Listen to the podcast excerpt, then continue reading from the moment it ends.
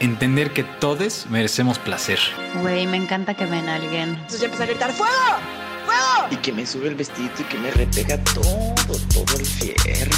Hasta que me hice dueña de mi propio placer. Un espacio donde hablamos abiertamente acerca de la sexualidad, el placer y la vida. Nunca te arrodilles a menos que te mamá. Mamá, córrele, ya va a empezar.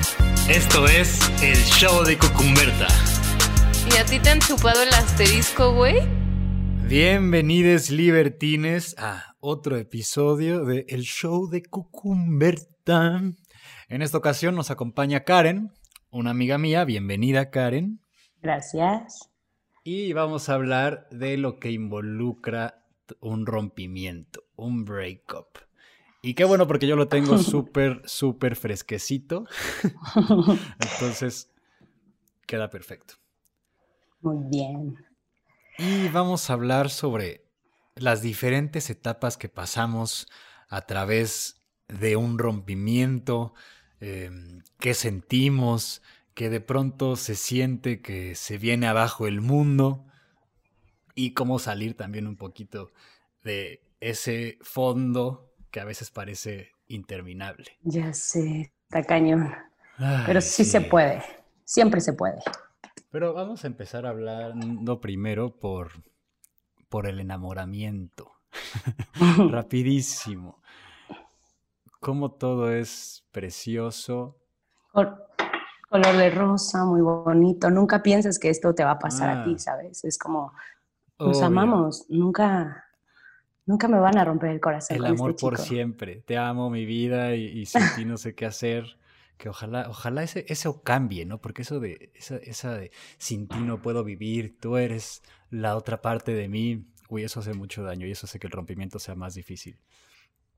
Exacto, yo creo que poner las expectativas justo en esto que acabas de decir, sin ti no sé qué hacer, literal se vuelve realidad, porque cuando se va la otra persona, justo no sabes qué hacer, ¿no? Es como, es como ponerle demasiado peso a la otra persona cuando realmente tenemos que ponernos demasiado peso a nosotros creo que por ahí va.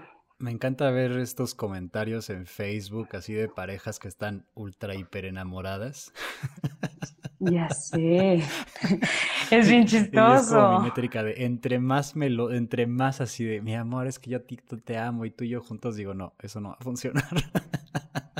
No, aparte, bueno, yo también luego así de que chismendo dices, ojalá que nunca rompan, pero si rompen, nos cuenten de la misma manera todo este proceso, porque ya nos llenaron de todo su amor este, y velocidad. Entonces quiero saber lo demás.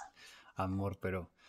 Entonces todo, todo es lindo y pues empieza la relación, la relación crece, madura, pasa un rato, hasta que un día alguno decide que es tiempo de terminar.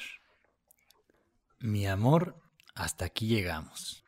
Sí, creo que llega un punto en donde no te das cuenta, pero ya van caminos mm. diferentes. O sea, la relación se hace un poco sosa y obviamente estamos ahí por muchas veces que estamos acostumbrados, pero dejas de compartir eh, cosas en común, ¿no? Y entonces hay un momento en donde uno de los dos dice, ya no es aquí.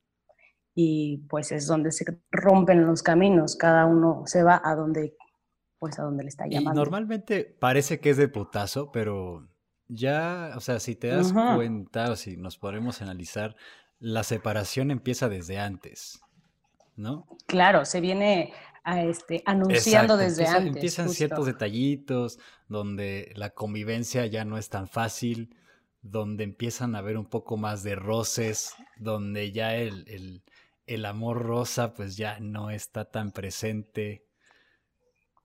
Claro, lo de vete tú, así, ¿no? O sea, que voy a salir con mis cuatro, vete tú y yo me voy para acá, ¿no? Entonces, sí, ya es, desde ahí se empieza a anunciar muchas veces. Digo, no que esté mal que cada quien se vaya con sus cuates, sino como de ya no querer estar como, ahorita no quiero verte, te veo toda la semana, no sé. Sí, creo que hay muchas señales que empiezan justamente a anunciar el término de la separación, hasta que, bueno, un día pues alguien lo, alguien lo dice y ahí pues se te rompe el corazón, ¿no?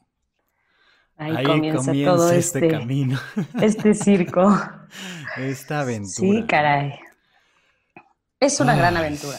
Este, como que nunca, nunca te esperas que sea así de grande y así de, de llena de tantas emociones, de tantos recuerdos y de tanto que te sacude, pero sucede. Y creo que nos sucede a todos, si no es que ya nos sucedió, nos va a suceder. Seguramente sí. Y esa decisión de terminar una relación es una decisión, ya es fuerte. Cuando alguien decide separarse, cuando la relación termina, yo me acuerdo perfectamente, yo terminé mi relación en febrero de este año. El primer día, sí, hace, pues hace siete meses y aún todavía lo sigo procesando.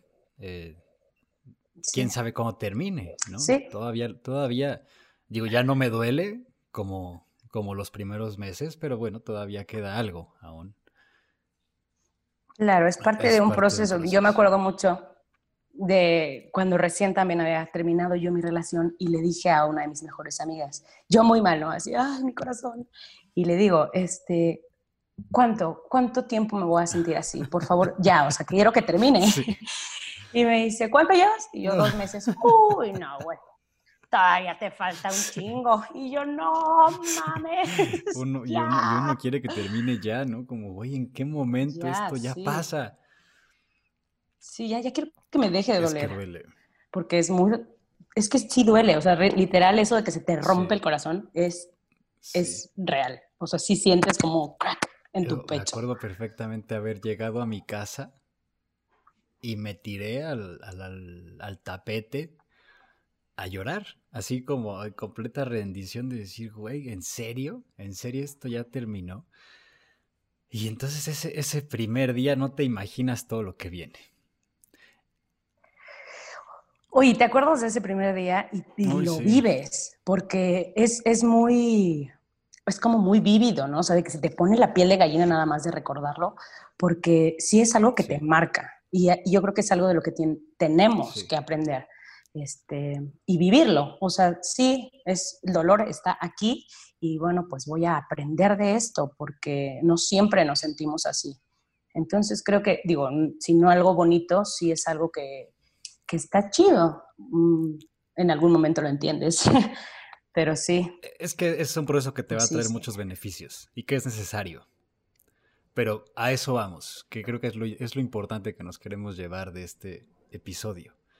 Si, si tratamos a un rompimiento como un duelo, podemos, que me gustaría tener como estas etapas, e ir, e ir pasando por etapas y compartiendo lo que cada uno vivió eh, durante estas, estos procesos, ¿no? Y creo que la, la, primera etapa es la negación. Como que estás ahí, como que sabes que terminaste, pero todavía no lo aceptas, ¿no? Pero todavía es como que, ¿en serio? Como que no lo entiendes. ¿Ya? ¿Ya? ¿Qué pedo, güey? Todo, todas las promesas, todos los planes a futuro, la boda, güey, los hijos, los viajes, ¿no? Como que todo, esto, todo esto que habías, esto que me prometiste. esto que habías imaginado de recorrer un camino con esta persona. Eh, ¿Ya no? ¿Ya no? Entonces es como... Wow. Yo creo que la, negación empieza con, es un shock, y la negación comienza con el, no, o sea, esto igual y nada más es un tiempo, estamos enojados, vamos a regresar, y como el no aceptar que ya terminó algo, y, es una etapa donde dices, no, no, no, este, eh, hasta luego cuando te preguntan tus amigos, ¿no? Oye, y fulanito, como que dices, no, pues ahorita estamos como en un break, o sea, de que te estás totalmente en negación, de que no lo quieres ver, así, no, pues quién sabe. Pero es justo no querer, eh, pues, aceptar eso, ¿no? Entonces estás totalmente en una negación completa de decir, bueno, quién sabe, igual y regresamos, este, pues tenemos muchos, muchos planes, este, seguro está ofuscado. Y no quiere, o sea, él está ofuscado y no lo quiere ver. Fíjate que yo en esta, en esta ocasión Em, como que yo sí estaba consciente de que había terminado, porque yo también llevaba un rato ya pensándolo, la separación. Y bueno, ella tomó la decisión al final del día, lo cual le agradezco. Em, pero lo que pasó a mí es como si lloré el primer día y los siguientes fueron... Me acuerdo porque teníamos un viaje a Bacalar a la boda de un amigo. O sea, esa, semana, de que fue el martes y el jueves nos íbamos a Bacalar. Y yo como, güey, Bacalar, ¿qué pedo? No me voy yo solo. y, en el avión, ya yo sentado, no cancelé su boleto. y anuncian su nombre, ¿no? Porque faltaba y yo como, a ver, chale. No. yo quería el asiento al lado de mi vacío, ¿no? Dije, no, pues, no, lo- no lo voy a cancelar y ya. Este, salía más caro moverlo, ¿no? Y decía así de, "Ah, señorita, la, la, la, la, la". y yo así Y como, tú así, "Ah". ¿no? ¿Por qué? Bueno. Recuerdo haberme ido a Bacalar, la pasé increíble, lloré en Bacalar, pero, pero lloré como aceptándolo, como diciendo, sí, todo va a estar bien, es para lo mejor, eh, los dos estábamos tomando caminos diferentes, ya, ya no era el amor con el cual inició y con el cual habíamos construido la relación, ya estábamos eh, en otras ondas, como que yo muy convencido y mi intelecto armó una, una definición perfecta, una justificación de por qué no debíamos de estar juntos y por qué era una excelente decisión para ambos, ¿no? Conocí a tres personas increíbles, me la pasé súper bien. Y yo como muy, ya muy decidido de sí, güey, ya lo lloré aquí, ya lloré en Bacalar, lo dejé en la laguna. y, y todo, y ahí dejé de que todo, todo me ya, sí, yo ya me limpié, yo ya estoy. Sí, Otra una vez. persona nueva. Muy. Oye, Mm. y creo que estos tipos de rituales son muy, son Sí. buenos, ¿eh? Yo también me acuerdo que también me fui a Oaxaca y también hacía la luz de la luna, aquí te dejo para siempre. Hasta luego, soy una persona Sí, nueva. Sí, sí, sí. Y, y uno lo que entendí es que hay que hacer varios. O sea, está, está chido, están bastantes. buenísimos y creo que ayudan un chingo. Pero no es de que uno y ya cortas y listo. Hacemos una pequeña pausa para recordarles que este episodio es posible gracias a Happy, el primer condón incluyente. Es libre de parabenos, no contiene productos animales y lo más chido es que está hecho en México con tecnología alemana. Síguenos en Instagram en arroba happy.af, J-A-P-I, o entra a nuestra página www.happy.af. Algo que es bien importante más que los rituales, eh, sí, y yo creo y recomiendo, es la terapia. O sea, es justo, necesitas a alguien con quien hablarlo y Sí, hablarlo sí, y hablarlo hasta que a ti te caiga el Una y 20. otra vez. Sí, porque hay que repetirnos muchas veces las cosas a nosotros mismos, a nuestro cerebro, porque nuestro cerebro a veces nos engaña, nos quiere hacer tretas. Y entonces eh, creo que sí es importante la terapia, como para ir aceptando nosotros mismos eso. Digo, el psicólogo no va a hacer magia, pero creo que sí es un, un factor bien, bien decisivo, Sí. ¿no? O sea, importante. Sí. Si yo hubiera ido a terapia, hubiera sido más Hubiera rápido. sido más rápido y quizá hubieras obtenido los- el mejor aprendizaje de esa experiencia, porque siempre se aprende. Y hay algo en ti que tienes que ver, o más bien, no tienes que, porque puedes no hacerlo, pero el rompimiento es una invitación a ver dentro de ti y ver qué es lo que realmente está doliendo. Que no solo es el sí. partir de la persona o, o el cambio de vida, sino hay una cuestión eh, mucho más profunda en ti que está sufriendo por quizá lo que le conferiste a esa persona en ese momento, el poder, el poder que le Expectativas diste, también, o la ilusión que creaste. Entonces hay que ver Sí. por qué estabas dándole ese poder a la persona, por qué estabas creando ese tipo de ilusiones. Y bueno, eso se ve en terapia. Pero uno se da cuenta que tiene que ir a terapia. Yo me di cuenta como a mitad del proceso. O sea, al principio, pues no, no sé, no, lo intenté hacer yo solo. Hubo un momento en que dije, ok, ya, eh, pues solo no puedo. Eh, mi mamá, Necesito ayuda. mi mamá me echa porras, pero Ok. necesito a alguien, alguien más aparte de mi mamá y de mis amigos, ¿no? Porque pues tus amigos Sí, Normalmente te van a decir, no, pero vete, eres una persona increíble, vas a encontrar a alguien, ve todo lo que vales, etcétera, etcétera. Pero necesitas algo más allá que solo eso, porque en ese, en Algo. momento eso no importa. Oye, y este de los papás, ahorita que dices mi mamá, muchas veces como es doloroso, bueno, sí, como papá, ver a tus hijos, ¿no? Así de que... Y, Sí, o sea, yo me acuerdo también mi mamá me decía, ¿qué necesitas, Sí. Karen? ¿Qué, qué- ¿En qué te ayudo? O sea, mi mamá. güey, entonces tú, sí, tú ves a tus papás sufriendo igual y dices, ¡ay! Los dos llorando, porque pues uno llora y, el- por y la otra llora porque le duele también ver a su hijo así. Sí, mi mamá igual, Claro. mi mamá me dijo lo mismo. Así como, es que quiero que Mm. estés bien, es que ¿qué te pasa? Es que ya llevas mucho tiempo así. Mm. A mí, a mí, bueno, aparte de mis papás, los papás de mi ex me odiaron Ah. porque cortamos y tuvimos como una separación antes de cortar bien, ¿no? Yo me fui a vivir a otro lado y a él le tocó este, este duelo antes de que cortáramos, como que andábamos a distancia, pero pues era no, está Karen. Claro. Y entonces a él entró este- este- esta etapa, este duelo de separación antes. Y veían a su hijo así de que acostado y llorando. Y entonces sus papás decían, pinche Karen, güey, o sea, le destrozó el corazón a mi hijo. Y entonces ya yo, yo regreso y ay, los dos somos felices, ya todo bien padre. Y sus papás no me Ya soportaban. O sea, era como, "Esta esta, ajá, chingada". esta vieja lo hizo sufrir. Y entonces, sí me acuerdo que los papás de, de- de mi ex no, no me querían mucho, que digamos. No me No, importa. bueno, pues digo. ah, También hay que aceptar que el hijo va a pasar por eso, ¿no? O sea, no, no es culpa de Pues nadie. Las parejas se separan siempre. Pero bueno. Entonces esa fue, esa fue, Oye, la esa fue la negación. etapa de la negación. Como no aceptarlo y tratarme de convencer de que todo iba a estar muy bien. Que sí, o sea, sí. Pero también hay que aceptar el dolor. eh, pues porque sí va a doler. Ah, pues porque así va a ser. No hay, oye. no hay un fast track. No hay, no hay un pase mágico que, que de pronto le da Omitir, omitir, Ah, omitir. sí, un Quiero botón omitir esto mágico. y ya. Ay, entonces, sí, yo- yo me acuerdo que después de eso, también la cuestión de las redes sociales hoy en día, ¿no? Todavía no seguíamos, porque según, según yo, pues, y, y ella, supongo que también éramos lo, maduro, lo muy maduros eh, como para seguir manteniéndonos en redes y como, güey, no es necesario que nos bloqueemos de todo.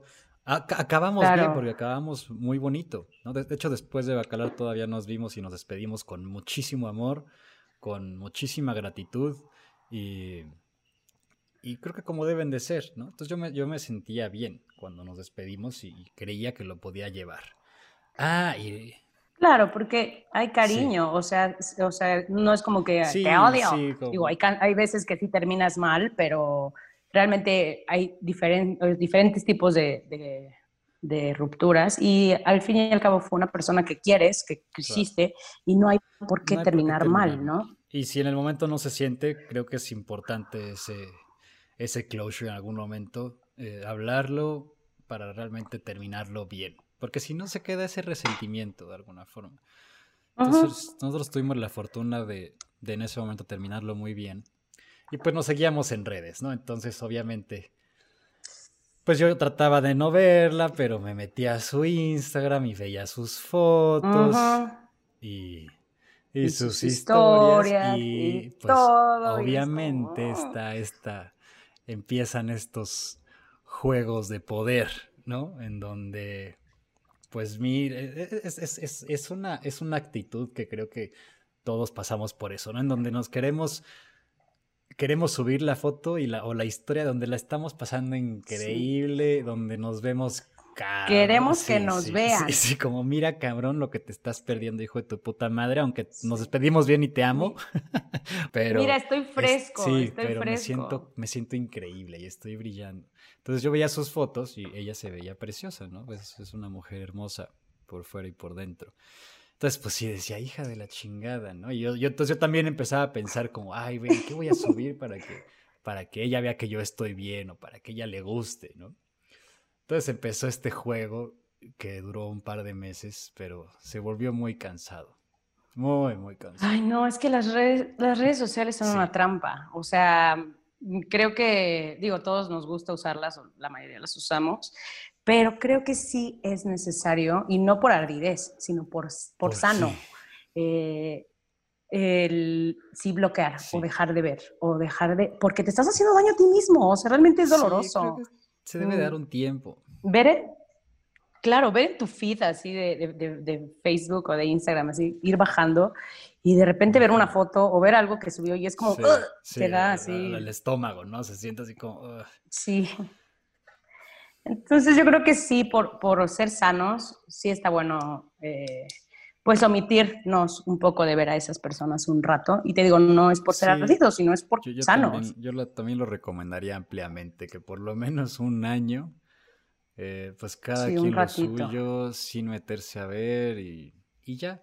Porque yo también te digo, me, me caché cuando fuimos a, cuando fuimos a Ixtapa, me caché pensando a ver qué foto iba a subir para que ella la viera y ella me comentara o me contestara, ¿no?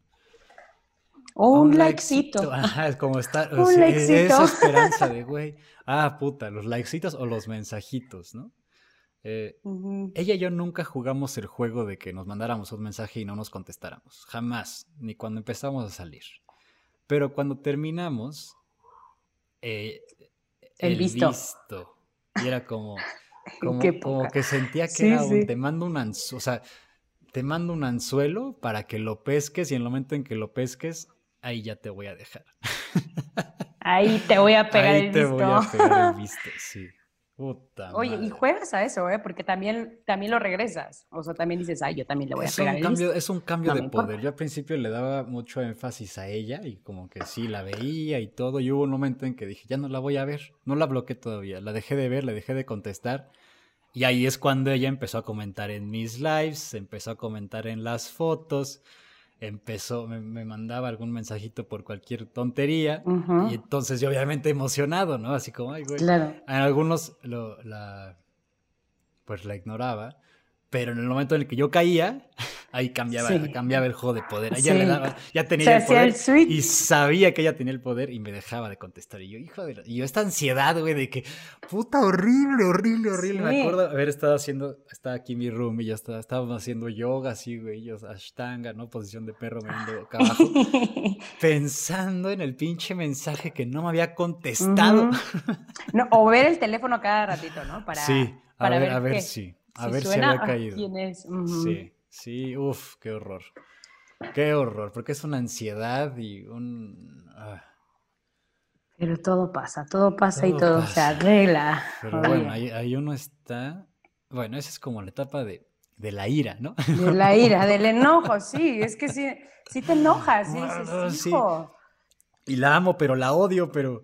Puta madre. Pero ¿por qué tuvo... pues, Ah, y luego viene todo el, el re- el- la recapitulación de toda relación, ¿no? ¿Por qué terminó? ¿En dónde empezó? ¿Qué hice mal?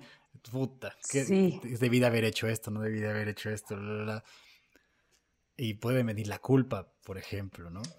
Híjole, la culpa yo creo que es una de las más traicioneras, porque muchas veces, y eso es lo que ves en terapia, y que te ayudan a quitarte, ¿no? Así como, tú no tienes la culpa, esto iba a pasar de todas formas, ya se llevaban mal, o sea, Sí. deja de, deja de culparte, deja de Sí. ponerte esas tablas en la espalda Sí. y de lastimarte a ti mismo con Exacto. esto, o sea, quítate esa culpa porque no es tuya, es, es de los dos o no es de ninguno, o sea, ya, ya pasó y así tiene que ser.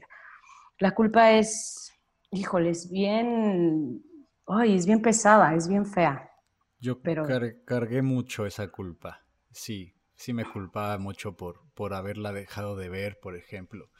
Porque también dentro de la culpa hay que quitarse la culpa, pero también hay que tomar responsabilidad. Y creo que es parte de la invitación de- del rompimiento. Tomar responsabilidad de lo que sí, tal vez para la próxima puedas hacer mejor. Exacto, que voy a evitar, voy a pensar más en la otra persona.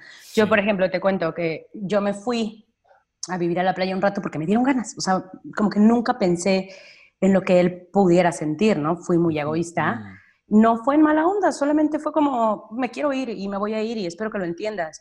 Y pues era algo que yo quería. Y lo hice. Y cuando regreso, bueno, regresamos un lapso de tiempo, o sea, regreso yo a Querétaro y, y, y pues regresamos normal, ¿no? Como novios. Y fueron otros seis, ocho meses.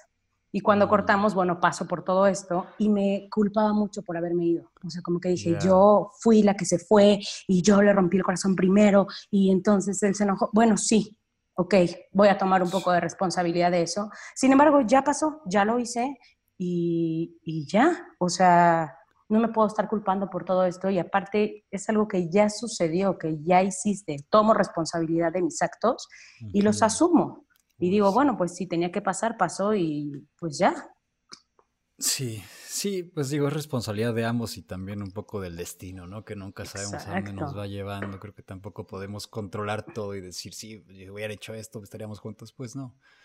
Pero yo sí, yo sí me di cuenta de, después de empezar la terapia, eh, porque me estaba haciendo muy chiquito, ¿no? Me estaba, me estaba culpando de todo, me estaba, ah, porque entras en, en este predicamento que nunca vas a encontrar a alguien igual, que no te vas a volver a mm. enamorar. Yo, por ejemplo, a ella la ponía en un pedestal, ¿no? Yo veía, la veía y es que cómo voy a conseguir una, una mujer así, ¿en dónde? ¿Sabe lo que dejé ir? Claro, y que me comprende. ¿cómo, dejé ir? Sí, una relación chida, porque dentro de todo fue una relación muy bella, muy bonita, de mucho crecimiento. Creo que los dos siempre nos empujamos. Em, no había celos, ¿no? No, no había, no había peleas, no había gritos. Era una relación muy bella. Chida. Muy pura en su momento. Y, esto que dices de no voy a encontrar a nadie, ¿qué tal cuando empiezas a salir las dates? O sea, no, exactamente. Las dates, las dates ayudaron para reafirmar. Para que te deprimas más. para que te deprimas más. Así como, mire, no. Qué horror, güey. Obviamente, y cuando terminan, una vez terminó en, en, sexo, una de mis, de mis dates, y estuvo horrible. Estuvo Bueno, para mí, es más, les voy a contar algo. Mi pene estaba entumido, o sea, tenían una erección, pero estaba no sentía nada, muerto, cero, o sea, no sentía y yo como, wow, obviamente al día siguiente como yo buscando, ¿no? Este, pene entumecido, síntomas. pene no siente. Sí. Entonces sí dije, wow, ¿en dónde, en dónde, entonces en dónde voy a volver a sentir eso otra vez? sí, no, bueno, em, aparte del sexo, del sexo post, post cortar, Así. los son, son, horribles las citas, ¿no? Para empezar, como que empiezas, empiezas a salir con gente porque dices, bueno, ya, a ver lo que sigue, vamos a movernos. Sí, sí, sí. Y solo conoces, sí, sí, conoces a la persona y dices, ay, güey, me da una hueva. Ay, y solo estás pensando así como, es un pendejo. Ya quiero que se termine. Yo normalmente voy a confesar algo. Yo cuando voy a citas, siempre me llevo mi coche. O sea, mm, sí, total, porque ya puedes deslindarte y decir, no, ya me tengo que ir o nos vemos luego, pero ya no quedas en que te vaya a llevar o lo que tú quieras, ¿no? Ya cuando quieras terminar es como, traigo mi camioneta, con permiso, bye, bye, bye. Gracias por todo.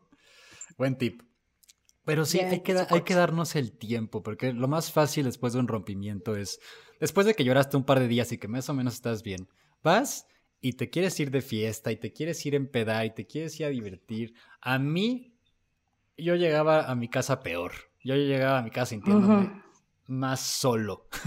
Como despertar con cruda, güey, otra vez ahí yo solo, horrible. el sexo la raro. cruda ansiosa, cabrón. La cruda ansiosa de domingo de vacío, de decir, el domingo de vacío es de los más duros. Ah, y a mí me tocó en cuarentena, güey. O sea, ah. Me tocaron un par de fiestas antes de que cerraran todo. Y luego me tocó cuarentena, encerrón mm. conmigo. Y sí, fui responsable y tuve un par de dates en cuarentena. Ni pedo lo tengo que decir. Pero ah, yo creo que hay que darse el tiempo. Porque el cuerpo como que también se saca de pedo porque es otro cuerpo, está acostumbrado a otras cosas. Hay que darse el tiempo para, ¿sabes? También por respeto a la otra persona. Porque estás estás, no estás presente, estás pensando en tu relación, estás comparando, que eso es algo que va pasando, ¿no? Comparando, yo a mí me pasó muchísimo, comparando todo. De, ah, es que ella, pues es que no tiene lo que ella, pero pues es que así, pues es que no se ve como ella, pues es que comparan, una comparación constante y eso también me está haciendo mucho daño. Uy, y cosas hasta pequeñitas como la música. O sea, que dices, ay, sí. tu música está horrible. Ah. en este caso sí decía, ay, qué bueno que escuchamos la misma música, pero sí. y no reggaeton. ya, no, tengo nada en contra del reggaetón, solo es el mal reggaetón el que me caga. Pero bueno. Sí, sí, sí. Ay, pues sí, yo, entonces yo entré a terapia y creo que ahí entramos como en otra etapa, ¿no? Como en esta etapa de negociación o, hasta depresión, donde ya me siento, me sentía triste, eh, pero dije, a ver, sí, ya tengo que hacer algo con este pedo. Entonces entré a terapia. Y ahí es cuando uno Bueno, empieza a me da trabajar mucho otros... gusto. Ah, Paso número uno. Ahí es donde uno empieza a trabajar otros aspectos de sí mismo, ¿no? Porque, ah, porque regreso a eso. Yo me estaba dando cuenta que me estaba, me estaba eh, haciendo chiquitito, ¿no? Y como esta lástima de, ay, es que yo, autocom- Ujú. la autocompasión que es patética. Era, Y también- era una- El autoestima sí se nos cae. O sea, Sí, sí. eh, eh, sí, eso sí, también sí. es bien importante, como abrazarte y quererte y tener terapia de Ujú. perritos y gatitos y decir, ay, necesito un abrazo y amarme. O sea, Sí. es bien importante el, el que tu autoestima no se vaya para abajo, porque luego es bien difícil volverlo a sacar. O sea, el volver a brillar y decir, güey, eres una perra, me encantas. Ajá, Ujú. sí. Entonces sí, sí Toma- es bien importante cuidarse en tiempo. eso. Toma tiempo que eso regrese, pero también toma, eh, puede tomar un... O, o es, es... Se, se me fue la palabra. Es importante que nos veamos al espejo todas las mañanas y nos estemos recordando que sí, bueno, es lo que yo hice. O sea, yo, sí fue necesario decir, güey, sí, sí disfruto de la vida. A mí una de las cuestiones que salieron, por ejemplo, en la terapia es eh, como no creerme, no creerme merecedor. No creerme merecedor de. Yo, mucho tiempo yo a ella la imaginaba con un, por ejemplo, con un director de cine, ¿no? Ok. Con un güey muy cabrón. Con Oye, un pero esos super- eran trampas tuyas. O sea, Ah, trampas. Claro, ahora, ahora hablamos de eso. Es que es lo que se ve en terapia y es de lo que te das cuenta y es de lo que se toma responsabilidad. Justamente, de no haber sido esto, no me hubiera dado cuenta. Eh, Sí. A mí, por ejemplo, lo que me ayudó a salir de estas trampas y cuando en ese momento de depresión, eh, yo no podía dormir, era horrible, porque no dormía, no comía, lloraba, o sea, eso de que hasta escuchas una canción una y otra vez que te, que te rompa más el corazón, ya sabes, así, ah. Y esto de no dormir, eh, pues también era desesperante, porque yo veía el reloj y decía, ay, ya son las 3 de la mañana, ya me quiero dormir, pero entonces mi cabeza me daba estas trampas como las que tú dices, ¿no? De, Sí. de yo me la imaginaba con un director de cine y ya, o sea, ella ya está haciendo su vida y está pasando este, al otro ya, o sea, güey, no me puedo quedar aquí. Entonces, lo que yo empecé a hacer fue fumar marihuana, mota. Mm, Me ayudó muchísimo porque. A mí me ayudó. A mucha gente dice, güey, yo tuve que dejar de fumar ah, porque... Yo tuve que dejar de fumar. Exacto. Mucha gente dice, güey, yo tuve que dejar de fumar porque mi cabeza estaba... Y la mía era al revés. La mía empezaba a crear todos estos escenarios de ese güey, ¿sabes? Entonces era mucho, mucho, mucho, mucho y empecé a fumar y como que mi, mi cabeza descansó, dejaba de hacer estas suposiciones tontas y, y equilibraba todo y empecé a dormir. Y entonces me empecé a regularizar en todos, todas mis, mis actividades y cosas. Entonces, a mí me ayudó muchísimo la mota. Te ayudó. A mucha, ajá, a mucha gente sí dice, no, yo tuve que dejar de fumar, me estaba volviendo loco. Yo, este, este sentido de, de pensarla con un director de cine, yo lo, lo pensaba desde la relación, fíjate. O sea, como que yo siempre, o mucho aparte de la relación, la sentí más que yo. Ok. Entonces, me di cuenta de cómo estaba imponiendo en niveles a la gente, ¿no? Y yo me estaba poniendo en un nivel Hasta abajo. inferior que ella, por ejemplo. Y al mismo tiempo, pues te pones arriba que alguien en otros aspectos, pero ya me di cuenta que este sistema es muy poco funcional, porque Sí, no. lleva directamente al sufrimiento. Y esas son las comparaciones constantes con todos, ¿no? Y pues esta cuestión de no merecerlo, de no ser, de no sentirme suficiente para, para estar con una mujer como ella, ¿no? Eh, obviamente había otras cuestiones que pues también eh, hicieron que la relación ya no, no funcionara, no solo eso. Pero, pero el miedo, el miedo mío, el miedo, pe- el miedo personal, va a sonar súper cliché, pero que me caga decirlo, pero como el miedo a, a ese éxito, al miedo de decir, güey, sí. Claro que me sí lo merezco. mereces- sí mereces eso, sí mereces una relación chida, sí mereces una mujer hermosa a tu lado que te apoye. Entonces Sí. ese fue uno de los... El, los el autosabotaje, ¿no? el- Como... Exacta, el autosabotaje, exactamente, porque funciona, y esto es súper importante, porque funciona de una forma bien inconsciente el pinche autosabotaje. Va a hacer lo posible para que en este caso termines la relación, Porque, y te va a empezar a decir trampas, ¿no? Te va a empezar Sí. a decir, no, pues es que ya no, es que esto, oye, fíjate acá. Yo me- la empecé a juzgar muchísimo. Le empecé a juzgar en todo lo que hacía, le, le empecé a juzgar en lo que decía, le empecé a juzgar en cómo se veía. Obviamente. En la relación. En la relación, ya al Ok. finales de la relación, sí. Eh, y obviamente estos juicios, así como uno juzga al otro, pues es- también los juicios van a uno mismo. Sí. Entonces el sabotaje, el autosabotaje pues va de las dos, de las dos vías, hacia afuera y hacia adentro. Y las dos son muy rudas, ¿no? Porque entonces el sabotaje en mí es pues tú no eres capaz de hacer esto, todos los demás... eh, Ah, porque esa, esa fue otra, me di cuenta la constante comparación con los demás. De es que yo no soy, no soy lo suficientemente guapo, no soy lo suficientemente emprendedor o empresario, no soy Mm. lo suficiente buen amante, ¿no? ¿no? Y así como, güey, una expectativa gigante que tenía de mí.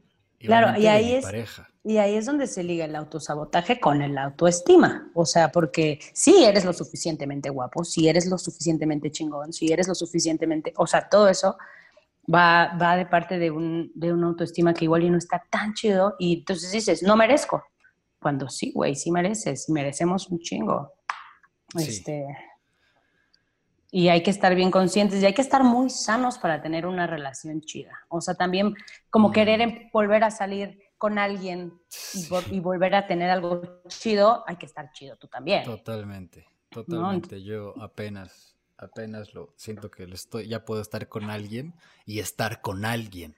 Exacto. Estar ahí, como brindarle ese regalo, que para mí es el regalo más bonito, que es mi presencia, o, o bueno, la presencia de- del que esté, ¿no? Claro, Para mí el es amor más es, hermoso. el amor es algo bien chido. O sea, híjole, cuando lo sientes y cuando lo compartes es, es mágico, o sea, es explosivo y es cuando ahí es lo que nos duele tanto, el decir, ay, es que contigo compartía esto y me duele porque era amor, pero no quiere decir que no lo vayamos a volver a tener, simplemente hay que, hay que saber cómo y cuándo y yo ya estoy listo y te lo puedo dar y es a eso a lo que íbamos, ¿no? Tener como estas citas o este sexo como, como de decir, bueno, ya, yo ya quiero pasar al otro, al otro momento y te das cuenta que no estás listo porque estás cogiendo a alguien Ah. muerto, o sea, dices, ay, qué mal pedo.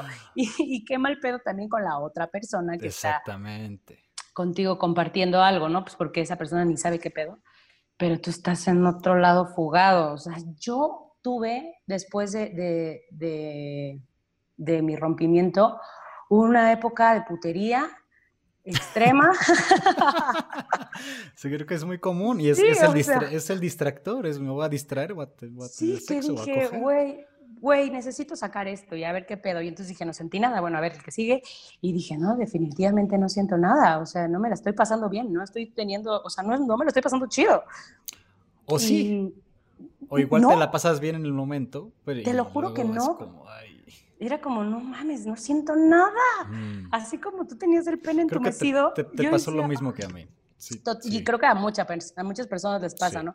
Y después de esta época de putería, me di cuenta que necesitaba una, un tiempo de celibato, de decir, no, güey, la neta, ni estoy lista para estar con alguien. Este, y aprendí mucho de este tiempo de celibato, ¿eh? O sea, salía con chicos y les decía así como, güey, este, no quiero. y a veces les explicaba, la neta, no estoy chido, o sea, no Eso quiero, no me gusta y, y ahorita no, no Eso me siento preparada. Y muchas personas sí lo entendieron. O sea, como Sí. que me decían, ah, huevo, qué chido. Sí, hay que... Y es, nada, que es importante como también mm, entenderlo nosotros mismos, ¿no? Decir, güey, la neta, ni estoy chido ahorita para nada, o sea, Sí. mejor aguanta. Sí, sí. Porque Es ya después, el cuando estás chido, dices, ah, ya, ya, ya me gustó, ya estoy bien para estar con otra persona, ya me estoy divirtiendo, porque también está chido coger por, ahora sí que por, por placer, Claro. pero cuando es placer, ¿no? Cuando es como, mm, este, Cuando es la fuga, cuando es el, Exacto. el- el- el- lo usas para no ir a tus sentimientos. Es, es un distractor. es correcto. Ay, sí. Entonces, pues uno, uno pasa por estas etapas, eh, uno ríe a veces y a veces parece que no termina y duele y duele y justo dices, ¿cuándo carajos va a terminar esto? Y luego a veces ríes y dices, no mames, a huevo, ya pasó, ya no estoy pensando en ella hoy. Y luego la semana siguiente otra vez, ahí viene, viene el sentimiento y dices, es una montaña rusa. Es una montaña rusa. Es una montaña rusa como todo este proceso. Después ya llegas al, al punto donde dices, bueno, pues sí estoy agüitado, pero ya, ya lo estoy dejando pasar, ¿no? O sea, como... ya no es tan doloroso. sigue ahí, sigue la colita. Todavía te acuerdas de esa persona, ¿no? Todavía viene este, este recuerdo bonito y dices, ay, pues qué chido. Pero, bueno, ya no estás tirado en el piso. Exacto. Ah, dando lástima a tus seres queridos. sí, ya, Entonces, ya, ¿cómo, ¿cómo, dice esta, este episodio de Midnight Gospel? Ah, es muy bonito. El último, ¿no? El de... Creo que sí. Es, ¿qué hago con un corazón roto? Mm. Y entonces le dices, pues, ¿lloras? Lloras. Pues lloras. Lloras, lloras un chingo y lloras más y después de un año, si quieres, sigues llorando. No hay nada que hacer más que llorar. Pues, ¿qué haces con un corazón roto? Pues lo vives, lo lloras, aprendes, lo, lo pegas otra vez y, vámonos. Sí. Sí, yo sí. Yo sí me siento hoy muy diferente a como. a como cuando terminamos, por ejemplo. O sea, después de todos estos siete meses y bueno, también pandemia, que me dio tiempo de de pensar, de reflexionar, de sentir, de abrirme. Bastante tiempo. Bastante tiempo. demasiado tiempo. Sí, oye, porque a mí me tocaba ir a trabajar. En ese, en ese entonces, bueno, tú, tú te tocó en época de pandemia, pero a mí me tocaba ir a trabajar con los ojos hinchados. Así. Mm, Todo bien y yo. Sí, sí. ¿Con qué fuerza te levantas? No, no, no hay fuerza. No tienes ganas de nada de absolutamente nada. Está muy cabrón. Pero sí, sí me di cuenta de, de muchas inseguridades que estaba cargando y no solo, no solo de la relación, no solo en la relación, sino que traía muchísimas cosas desde mi infancia y esto también pues sale en terapia, ¿no? Wow. Muchas de las cosas que hicieron que no funcione la relación, pues bueno, son cosas que uno viene cargando de la infancia. Eh, de cómo uno se percibe, de cómo uno ama. Yo siento que lloré no solo, no solo la pérdida de la persona, no solo la destrucción de la ilusión, sino que lloré muchas cosas que tenía también ahí. Wow, atoradas. Atoradas. Eso está padrísimo, porque son cosas que, que están atoradas que ni sabes que están ahí, que ni sabes que existen, y llega un factor que nos rompe y entonces sale esta piñata que se rompió y tras salen un chorro de cosas. y creo que hay que usarlo, hay que utilizarlo. Hay que utilizar este, este rompimiento que sucede para pues sacar todo, todo, todo, todo, todo y, y volver a renacer y ser una persona nueva. Creo que aprendemos creo que se madura muchísimo de, un, de un corazón roto. Muy cabrón. aprendes y ya hasta ríes de otra manera, ¿eh? dices, nunca voy a reír igual. Ah, pero no, ya, ya La vida ya no tiene más sentido. La vida ya. No, pues sí, aprendes de mucho y, creces y maduras. Y eso eso se agradece y siempre se lo vas a agradecer a esa persona y creo que no hay mejor persona que la persona que te rompió el corazón, yo creo, ¿no? Sí, y maduras, pues a mí, a mí por ejemplo, me, me brindó mucha humildad. Me di cuenta del terror al rechazo y de cómo, cómo cuando alguien me rechaza, que estoy tan acostumbrado a la aceptación, Ay, muy bien, Miguelito, muy bien, muy, ay, qué guapo, ay, qué... No, como que este, feedback constante. Entonces, cuando una persona, que es la única que me importaba en ese momento, me rechaza, me rechaza en mi estado más vulnerable, pues me voy abajo. Me doy, me doy cuenta que como había puesto ese pilar en esa, en esa persona, había puesto mi seguridad en esa persona. En esta relación en específico, había puesto mi masculinidad en esa persona. Lo que ella me brindaba Ella me, ella me estaba brindando un estatus entre, digo, ella es una mujer muy atractiva por, por fuera y muy hermosa por dentro, es, eh, una persona muy lively, muy que, le gusta, es muy alegre, que se lleva bien con la gente, entonces yo al lado de ella me sentía pues como un güey muy cabrón, ¿no? O sea, ah, pues yo tengo una, la, güera chichona está conmigo, ¿no? Porque así, así lo decía de broma. Entonces, pues a mí me inflaba, me inflaba claro, eso. y es, claro. Y es depositar todo esto en Exactamente, es depositar ese poder en ella. ¿Qué pasa cuando se va? Regrésamelo. ¿Dónde, ¿dónde está mi masculinidad? Entonces ahí voy, ahí voy a tener sexo para yo reafirmar que sí, en efecto, eh, le puedo dar placer a alguien. a alguien. A alguien, pero es horrible porque entonces cosificas a la otra persona y la utilizas. Y... Entonces, bueno, ha sido un proceso de reafirmarme a mí mismo y de dejar de buscar validación de lo que soy en el exterior. Esto de depositar esto en otra persona creo que un día estaba yo haciendo como un análisis acerca de esto y creo que obviamente el amor hay que brindarlo y hay que darlo, pero no todo como para que tú te quedes sin nada. ¿Y a qué me refiero con esto? De que no, no te quedes sin nada porque cuando termina dices, güey, me quedé sin nada, o sea, lo di todo. No es que esté mal dar todo tu amor, sino también tienes que guardar amor para ti, porque es esto que dices, deposité todo en esta persona, todo mi masculinidad, mi este, felicidad, mi autoestima, mi todo. y entonces cuando se va, te quedas sin nada porque todo se lo diste. Entonces hay que ser también un poco conscientes de decir, bueno, este, también me amo a mí y, me merezco todo esto y no le voy a dar todo en la próxima relación. Me refiero a lo, lo, que aprendes para que en la próxima no entregues así como, como ahora sí que me voy a depositar todo y me voy a dejar ir Mira, yo. Porque. bueno, el, amor. El amor para mí es infinito. O sea, creo que la cuestión no es. No es. No sé si es amor la palabra. Yo daría todo mi amor en mi próxima relación. Lo daría, todo mi amor. Pero sé que mi amor no depende de la otra persona. Sé que el sentir amor lo puedo sentir. O sea, el amor me pertenece a mí y lo siento yo. Y por eso me gusta esta palabra de, en inglés me gusta el in love. I'm in love. We are in love. No, no in love with you. No in love de ti, en, de, ti exactamente, sino estoy en amor.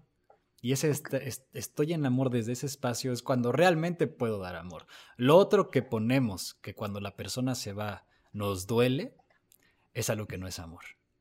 Es que es algo que depositamos en la otra persona. Y tal vez, tal vez el sentir tu amor, que así empieza, ¿no? Esta persona llega como una llave. Para mí, mi última relación, que está, lo estaba pensando, ¿por qué llegan las relaciones? Yo me sentía en un espacio muy oscuro en ese momento de mi vida, como que la vida no tenía sentido. E incluso había pensado en, en pues había pensado, así noches de decir, güey, ya no quiero despertar, o sea, como que, ¿cuál es el mm. sentido? Sí, de verdad. Sí, sí. Y de pronto llega esta, este sol, ¿no? Que veo en una fiesta y se iluminó entre todas las personas. Un girasol precioso. Y ella, pues llegó a mi vida a, recordarme otra vez esa alegría de vivir. con ella experimenté por primera vez lo que yo llamo amor. Entonces, para mí fue como una llave que llegó a abrir mi corazón y me mostró y me dice, mira, güey, esto es lo que puedes tú sentir y lo que puedes dar. Esto es tuyo. Sí. La cosa es que pensamos que necesitamos esa persona para sentirlo. Entonces, como ya esa persona ya no me hace sentir eso, empiezan las, las peleas, ¿no? Como, güey, ¿por qué no me estás haciendo sentir amor? Maldita sea. Eh, pero bueno, hoy entiendo que el amor me pertenece solo a mí independientemente de quien venga y quien venga, mi próxima relación va a ser para compartir este amor, no para necesitar que ese sea, ella, esa persona sea la proveedora. Que me lo dé, exacto. que, yo sienta amor. Entonces, y, lo, por lo que dices, estar conscientes de qué es lo que estoy depositando en esa persona. Bueno, y esto está súper chido porque entonces ya, ya entiendes como el decir, en mi próxima relación, güey, quiero darlo todo y está de huevos y ya estoy chido y ya aprendí, ¿sabes? Ah, y sí.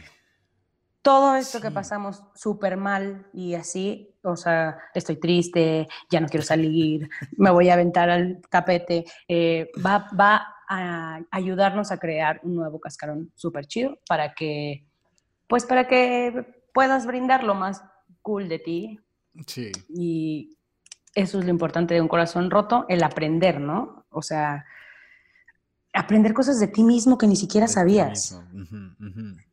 Mm. Quizá como también eh, veo muy común, como en relaciones donde hay poco autoconocimiento, eh, uno cambia mucho para ser amado por la otra persona. Se vuelve, se vuelve otro, otro ser para que la otra persona lo acepte. ¿No, ¿No- no te ha tocado como que una persona contigo es una y luego cuando está con el novio o la novia es otra? Sí, sí. Pues eso para mí, cuando eso pasa, es que hay algo que no está siendo honesto de esa persona.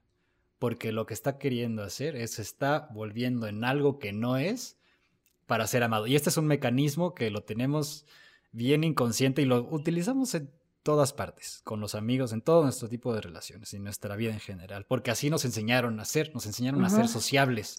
A que esa parte que no te gusta de ti o esa parte que no es tan, entre comillas, aceptada, la guardes. Y ahí la vas guardando y la vas guardando y te vas haciendo algo que, que tú piensas que siendo así vas a ser más amado o vas a ser más aceptado. Entonces, con este tipo de, con estos rompimientos, te, te- te Mm. rompe la ilusión, te rompe la personalidad, te vas conociendo un poco más. Y entonces te vuelves más consciente, lo que da entrada a relaciones más conscientes, más auténticas. Porque ya soy, ya soy yo compartiendo contigo. No soy lo que lo que creo que quieres que sea.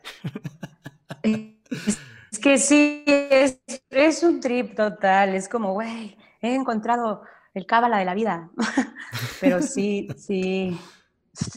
Es que es, es un tema bien extenso y la verdad es que bien, bien interesante. Es, Sí. es un autoconocimiento total. ¿Sabes que ahorita que estaba, me acordé que lo viviste en pandemia? Tengo una amiga que también le tocó este, pues cortar en pandemia y creo que una de las cosas que yo aprendí de mi corazón roto es ser bien empático.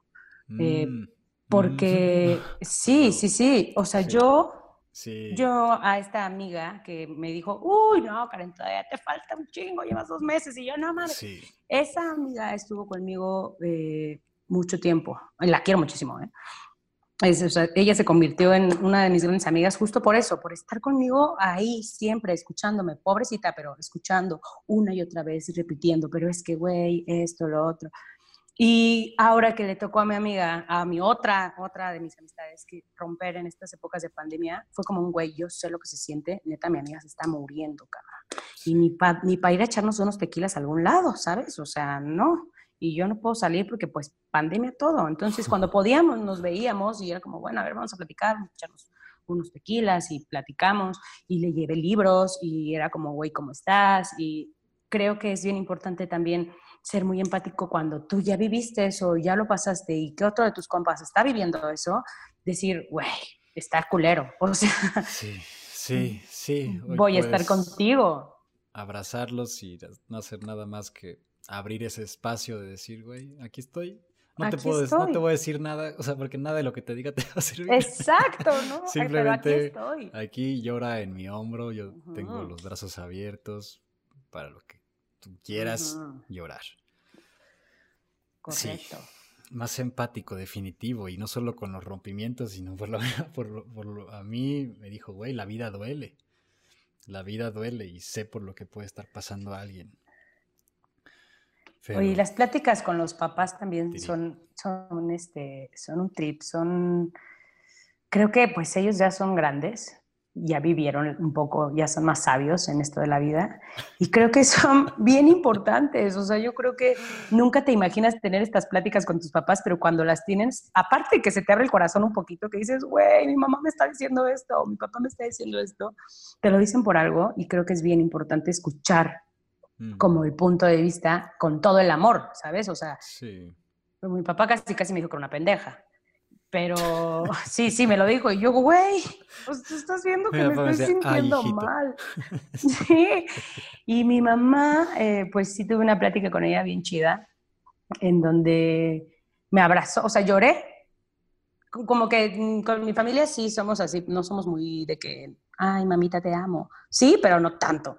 Y entonces me acuerdo que un día llegué así a las 3 de la mañana, así ojos hinchados, y solo le dije, hazte para allá. Y, güey, me acosté con ella en la cama y me puse a llorar y como que solo me abrazó y es lo que a veces nada más necesitamos, ¿no? Un, un abrazo de amor real, de decir, ay, necesito que me vuelvan a juntar todas estas partes.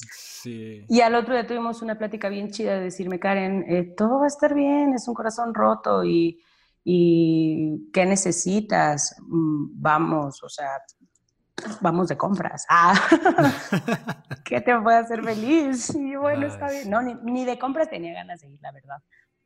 Pero creo que es importante escuchar a nuestros papás. Ellos son los que también nos pueden decir muchos consejos que ni siquiera sabíamos que, que íbamos a escuchar así de esa manera y te cambian. Abrirse ayuda mucho, ya sea con los papás, ya sea con quien tenga cercano. Hay que, hay que abrirse con, con los que están a nuestro alrededor, porque eso también ayuda al proceso bastante. Y no, y no, y no llevarlo nosotros solos. Sí. Definitivo, sí. Ay, Ay, esos suspiros. Ay. esos suspiros, sí. Pero bueno, es, es un gran aprendizaje. eh, brinda, brinda humildad. a mí me regresó un poco a la tierra. Y, y bueno, pues todos lo pasamos. Exacto, todos lo pasamos y las personas que estén pasando por eso, saber que va a pasar, Va o sea que, que es un momento y que no, no, no se acaba aquí. Va a pasar, van a salir más fuertes, más sabios y más listos para una relación más auténtica y más profunda. Así es. Así que, chiques, ya saben, aguanten vara, quienes estén ahí, quienes ya le haya pasado, pues bueno, ahí vamos. Y Karen, gracias, gracias por estar con nosotros, qué chido. Gracias a ti, Miguel. Y Qué pues, chido platicar. Sí, que tengas un lindo día. Igual, muchas gracias por el espacio. Nos vemos en, la- en el próximo episodio.